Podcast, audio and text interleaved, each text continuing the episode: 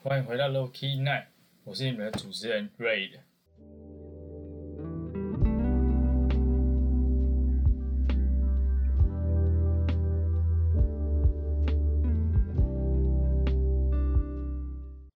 那今天是这个月的书籍推荐系列，也是我出国之前很喜欢的一本书，然后我回来之后又重新把它读了一遍，我觉得它依然改变我对旅行这件事的想法。那当初我会想要自己一个人旅行，也是因为看了这本书。这本书是 Peter 写的，梦想这条路踏上了，跪着也要把它走完。我相信这本书应该很多人都听过。甚至看过，但不知道看完书的你们对于这本书的想法是什么？在序的时候，他用一个相信自己的标题作为开头。你的一生的旅途会遇到许多人，有人会喜欢你，有人爱你，有人讨厌你，甚至有人会算计你。有人善待你如生命中最重要的那一个，但有人不把你当一回事，所以渐渐的你感到痛了、失望了、累了，甚至放弃。希望你能记得，这些事都与他们无关。不管别人怎么看你，那一点都不重要。你真正的价值是你怎么看你自己。没有人能主宰你的幸福，除了你自己。你的未来终究要你自己负。最一开始的故事是南非，下一个是清迈，那再来是澳洲、中国，最后回到台湾。也许你和我一样，喜欢去一个没有太多人，也没有人认识自己的地方旅行。因为那一刻开始，你将与自己独处，在独处中惊觉旅行的意义其实是发现，生命真的是为了自己而存在的，就像是一种朴实而简单自然的事物，不需要向大家展示或是炫耀。旅行让我们认识了世界，也认识了自己。旅途中有一些路一定要走，走错了无所谓，你至少多看了一个风景。任何事也一样，不要后悔。如果好，那很棒；如果不好，那就当做是一种经历吧。当初我在澳洲的时候，我也曾经毅然决然的离开我的舒适圈。那我自己一个人去到阿德雷德，我在找好工作的情况下，找好住宿的情况下，就自己一个人上买的车票，然后自己一个人从墨本坐车到阿德雷德。那大概是五六个小时的车程，中途还要再转车，从巴士转到火车。那个时候，我很佩服自己的勇气，我怎么可以？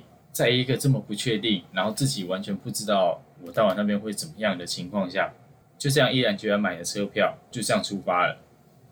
直到那边，我等了两个礼拜，这两个礼拜我都没有上班，雇主也没有通知我去上班，我才知道他们只是事先在网络上试出他们需要人，他们需要有人来上班，但是实际上工工厂是没有职缺的。所以他们就像是，就像是找了几个背包客当候补人员，在他们真的需要人的时候，可以第一时间找到你。你也必须在那个过渡期里面，不断的牺牲你的你所带去的钱，你也哪里也不能去，因为你没有车，住的地方可能离市区也有一点远，没有办法想去哪就去哪。所以我那时候就告诉自己，既然我来到这个地方。那我就当做是一个经历吧，因为我也从来没有来过这个地方。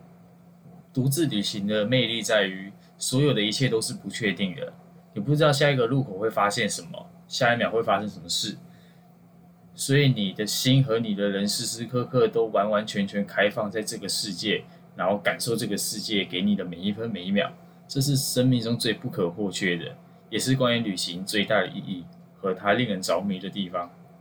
跌跌撞撞的路上，我们可能有遇过上上百次、上千次想要放弃的念头，但是千万不要忘了，推进我们、推着我们前进的是挫折，而引领着我们大步向前的是梦想。就像当初，我会毅然决然的去做我想要的工作，去做买毅然决然的买机票飞到澳洲打工度假。一个人的价值不在于你与他人的相同，而是在于你与别人有如此的不同。这句话我觉得很棒，因为当你跟别人什么都一样的时候，你就失去了价值。那别人可以和你当朋，别人可以和他当朋友，为什么要和你当朋友？你们都是一样的。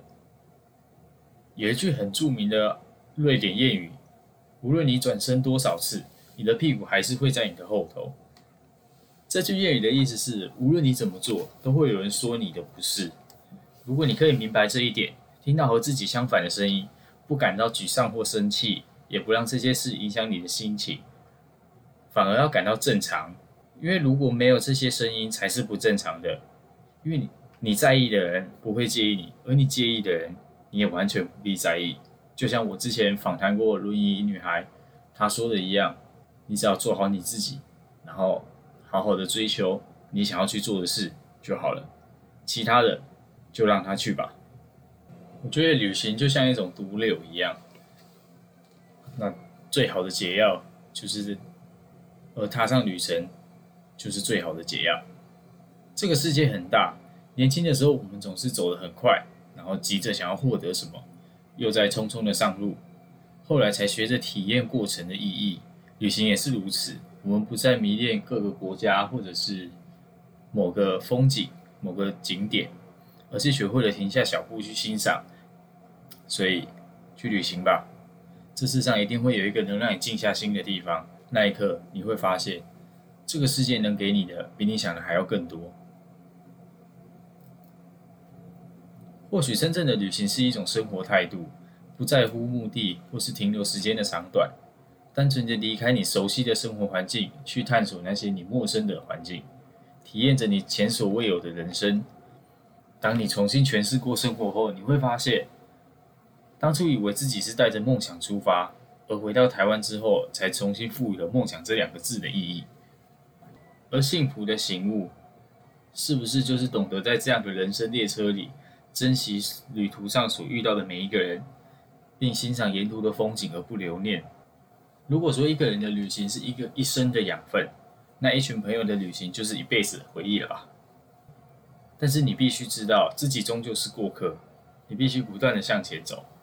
当你的生活变得黑暗时，千万不要担心。你要记得，在没有光害的地方，才能看见繁星和银河。生命的旅程上，无论是爱情或是梦想，都不要害怕改变。你应该害怕的是习惯。而当你鼓起勇气一个人去旅行的时候，你却开始照着朋友之间相传或者是网络上所说的必去之地后，那你拿的只是别人的地图，然后去探索一个你想要的城市，而你也终将在这样的城市里迷失了自己，也失去了这趟旅行的意义。人总是在最深的绝望里，才能看见最美的风景。这些话是我从皮特书里面我找出我觉得最喜欢，然后也最打动我的话。二十二岁的我第一次看到这本书，他对那个时候的我改变非常大。他让我知道旅行不再是梦想，呃，他让我知道旅行不再对我遥不可及。只要我开始着手去计划，开始着手买机票，那。我就可以实现我自己的故事。在这个过程中，直到现在我回来，我已经回国，还是会有很多人告诉我们，他很羡慕我。他们觉得你怎么可以这样毅然决然的就离开舒适圈，然后去到一个不不是讲中文的地方，然后你也没有朋友在那里，你是怎么鼓起勇气去做到这件事的？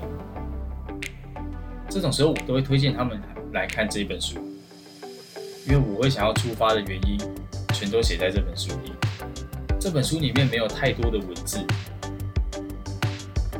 但是它的每一个字，我觉得都非常有意义，而且也足够说服你，真的去执行你自己想要的旅程。可是我觉得这本书给我的最大的冲击，并不是它的文字，而是你翻当你翻开这本书的时候，这本书好像在跟你说。你看完这本书了，那你是不是应该要做点什么了，而不是合上这本书，然后收回书柜，又日复一日的过一样的生活？所以我希望，如果你有读过这本书，或者你还没有读过这本书的话，很推荐你去看完这本书。它里面有很多非常漂亮的照片，也有非常多可以改变你一生的文字。也许你就是下一个被 Peter 改变的人，然后勇敢去做你自己想要做的事，最后说不定你自己也出了一本书，然后你可以影响更多人。那我觉得，这真的就是旅行给你最棒的礼物。